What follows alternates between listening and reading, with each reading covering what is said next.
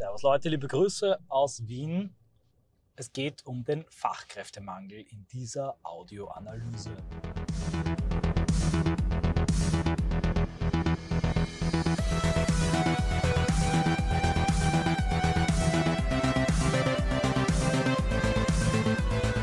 Was ich euch sagen werde in dieser Audioanalyse ist eh klar. Liegt eh auf der Hand, aber es wird viel zu selten bedacht und noch seltener ausgesprochen. Und ich bedanke mich herzlich beim Kommentator Teufelswürstel, der beim Unterstützertreffen, MS Live Plus Unterstützertreffen in Wien war. Es war wirklich leibernd, es hat großen Spaß gemacht. Wir haben die Stadt besichtigt, wir haben gut gegessen, viel Kaffee getrunken, viel geredet. Am Ende gab es auch die traditionell legendäre Bootsfahrt auf der Donau und ich habe in einem gewagten Manöver in laufender Fahrt das Schiff gewechselt in zwei Schiffen waren wir unterwegs. Es war eine regelrechte Flotte. Und wir können vermelden, während unserer Patrouillenfahrt hat kein illegaler Migrant die Donau überquert. Na, Spaß beiseite, wir haben gesprochen und da hat mich dieser Herr, großartiger Typ, alle sind großartig, auf eine Sache aufmerksam gemacht, auf die viel zu wenig aufmerksam gemacht wird. Ich mache es jetzt und es ist ein gutes Argument für euch in Debatte mit verstockt linksliberalen Migrationssüchtlern. Fachkräftemangel. Den haben wir. Wenn ihr wissen wollt, warum, schaut euch mein Video an zur Babyboomer-Pensionierungsapokalypse. Da gehe ich auf das ein, was mittlerweile auch Elon Musk stark verkündet. Unser Problem ist kein Geburtenüberschuss, keine Überbevölkerung, sondern eine Unterbevölkerung. Und zwar, jetzt wird's äh, kritisch, ganz bestimmter Populationen. Mit unser Problem meine ich wirklich ein globales Problem. Denn die Technosphäre, von den Satelliten um die Erde kreisen bis hin zu den Atomkraftwerken, den technischen Instituten, den Nahrungsmittelproduktionsstätten, den chemischen Laboren, die Düngemittel herstellen, all das geschaffen von ganz bestimmten Ethnien, Ostasiaten und insbesondere weißen europäischen Völkern. Die alle sterben aus. Schauen wir uns bitte mal Südkorea an. Das führt die Spitzzahlen an, da geht es nicht anders. Die haben nicht genug Fachkräfte, gut gebildete, arbeitsfähige Leute, um die Stellungen, die Positionen in diesem Raumschiff der Technosphäre Erde zu bemannen. Das sage ich jetzt ganz wertneutral, natürlich kritisiere ich auch die Technik des Heideggerianer. Mir geht es nur um diese Tatsache.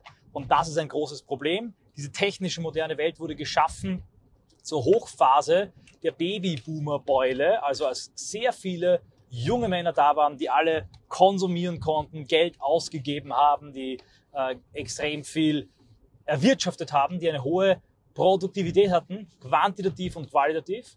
Die sterben weg, haben nicht genügend Nachwuchs gezeugt, gehen jetzt alle über in das Alter der bloßen Konsumption und ähm, haben zwar noch ein Vermögen, das ist gut für Leute, die Produkte herstellen, die die Zielgruppe angepasst sind, Wellness etc., bb, Luxuspensionistenheime, all das wird boomen, aber für die Volkswirtschaft ist es eine Katastrophe, weil zu wenig produziert wird. Und die Frage, ob diese Technosphäre, die in der Hochphase des Babybooms von diesen Menschen geschaffen wurde, am Leben erhalten werden kann, ob einfach genügend Techniker da sind, um all das aufrechtzuerhalten, Infrastruktur, diese Frage stellt sich. Zugleich haben wir eine radikale Balanceverschiebung in der Weltbevölkerung, die wächst von diesen ostasiatischen weißen Völkern hin zu jenen Subsahara-Völkern und anderen Völkern, die diese Technosphäre nicht geschaffen haben und die es auch trotz massiver Unterstützung nicht geschaffen haben, selber in ihren Ländern eine derartige Industrialisierung durchzuführen, sondern massenhaft einwandern in die Ursprungsländer dieses technologischen Fortschrittes. Diese Leute sollen nun, das gebietet die farbenblinde, egalitaristische Ideologie des Multikulturalismus, unsere Länder übernehmen. Sie sollen als Ersetzungsmigranten mit Ersetzungsgeburten unsere demografische Lücke stoppen. Genau das geht aber radikal nach hinten los und das traut sich Elon Musk nicht anzusprechen. Aber der Fachkräftemangel, den wir durch die Pensionierung der Babyboomer haben, die Überalterung der Gesellschaft, der verschärft sich durch die Migration. Mittlerweile kennen alle, im deutschsprachigen Raum habe ich auch mein Schärflein dazu beigetragen, also im rechten Lager kennen fast alle die bekannte dänische Studie zum Nettobeitrag der Migranten, der MENAP-Migranten, also Nahe Mittlerer Osten, Afrika, Pakistan, Türkei, zum dänischen äh, Bruttoinlandsprodukt, der ist nämlich negativ, zeitlebens negativ. In unterschiedlichen Bevölkerungsgruppen unterschiedlich. Diese Migranten sind also nicht die Fachkräfte, die wir brauchen, um die Lücke der Babyboomer zu schließen. Ich habe das eine Zeit lang verglichen in einer Metapher. Das ist so wie wenn du ein Auto hast, das Diesel und dann hast du kein Diesel mehr, dann gibst du Biodiesel rein, irgendwann gibst du Salatöl rein, das verdünnt sich, vermischt sich mit dem Tank. Dein Auto fährt vielleicht ein bisschen weiter, als wenn du einfach den Diesel hättest ausgehen lassen, aber danach ist der Motor komplett kaputt und die Maschinerie am Ende. Und diese Metapher wird noch übersteigert, gesprengt, verschärft durch einen ganz einfachen, einfachen Gedanken, den man nachvollziehen muss. Der Migrant, der ins Land kommt, aus Eritrea, zum Beispiel der Ida Kirchberg-Mörder, wir sehen die Videos ständig von diesen Leuten, der nicht Deutsch kann, der aus diversen anderen Gründen vielleicht gar nicht in der Lage sein wird, diese Fachkraft zu werden, dass er eine ganz andere Kultur kommt, der eine völlig andere Sprache gelernt hat, eine andere Schreibschrift überhaupt gelernt hat, nämlich Arabisch. Diametral entgegengesetzt, jetzt umgeschult werden muss. Teuerst. Dieser Migrant ist nicht nur keine Fachkraft, er braucht Fachkräfte. Diese Massenmigration verschärft den Fachkräftemangel. Schaut euch die Bilder an, die vollen Boote, die in Andalusien anlegen. Schaut euch die Bilder an, die Schlauchboote in Lampedusa, die Massen an jungen Männern. Die kommen nach Europa und wollen und werden konsumieren. Und die gehen da so unter und lassen sich nieder im Filz der urbanen Metropolen. Aber brechen wir es runter auf diesen einen Typen. Ne, brechen wir es runter auf den Mörder, den eritreischen Mörder von Ila Kirchberg. Der will was essen. Der braucht eine Zahnbehandlung. Der verwendet Strom, elektrisches Licht. Der schaut sich Filme an. Der muss irgendwann mal zum Arzt vielleicht einen Blinddarm operieren. Der will sich unterhalten, geht ins Kino, geht ein Eis essen.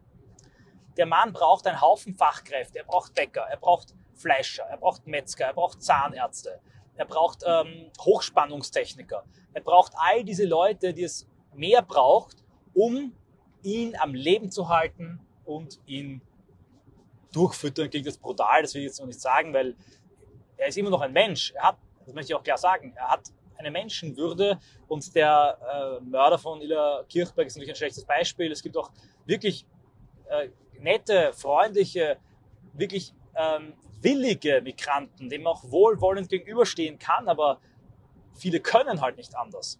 Und in der Masse vor allem, und der Politiker muss in der Masse und im allgemeinen Denken, da ein Fachmann auch für das Allgemeine ist auf eine gewisse Art und Weise, ein Praktiker des Allgemeinen, sind sie eben nicht die Fachkräfte, sie selber brauchen aber Fachkräfte. Und man könnte das durchrechnen, wenn man es kann, ab so und so viel 100 Migranten braucht es hier einen neuen Straßenkehrer. Ab so und so viel 1000 Migranten braucht es zwei neue ähm, Installateure und Techniker, die das Ganze betreuen.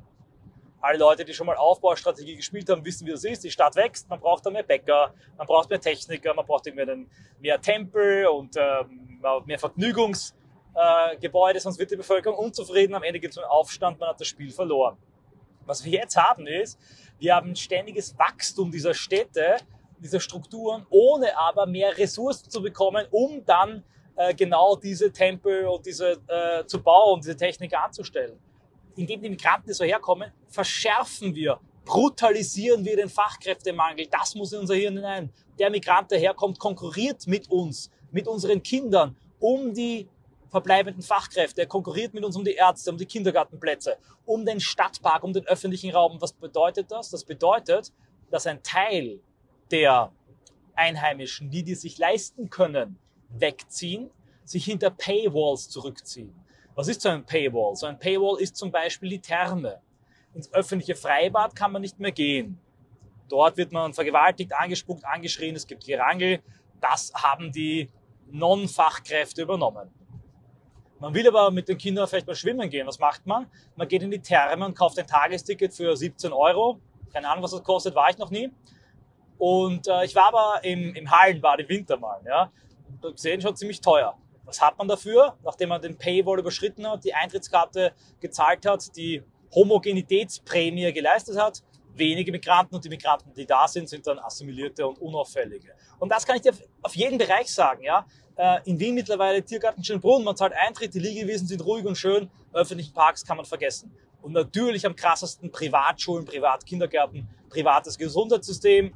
Und das Gesundheitssystem ist kaputt und ist am Ende das Öffentliche, das steht in Österreich vor dem Kollaps. Die Leute liegen im Spital herum und keiner kann mir erzählen, dass nicht auch mit der Belastung durch das Bevölkerungswachstum das leere, das potenziallose Bevölkerungswachstum ähm, zu tun hat, das den Fachkräftebedarf steigert, ohne Fachkräfte zu liefern und beizutragen. Und das ist eine komplette Katastrophe.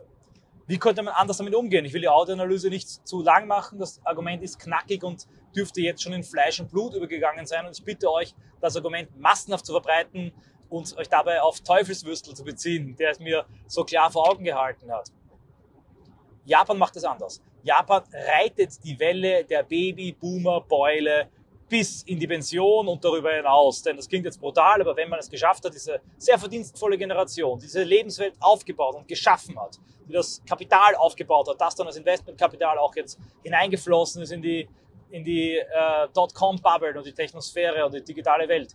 Wenn diese Leute dann ihren Lebensabend genossen haben und dann eben nicht mehr leben, dann normalisiert sich die Gesellschaft wieder. Sie stirbt zwar immer noch aus, aber langsamer. Sie äh, bildet eine chronische Säule. Im besten Fall hat eine Orbansche Geburtenpolitik auch den kompletten Einbruch der Bevölkerung aufgefangen. Und dieses langsame Verschwinden der Bevölkerung ist immer noch nicht schön, aber man kann es auffangen durch eine diametrale, umgekehrte Steigerung der Produktivität, indem man maximal investiert in die Intelligenz und Innovationskraft in dieser Gesellschaft.